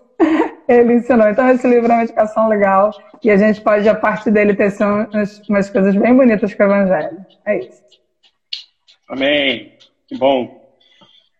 Mulheres, obrigado, obrigado por terem participado, obrigado por estarem conosco, obrigado a essas que estão nos acompanhando. Obrigado, Anete. Obrigado, Fernanda. Obrigado, Priscila.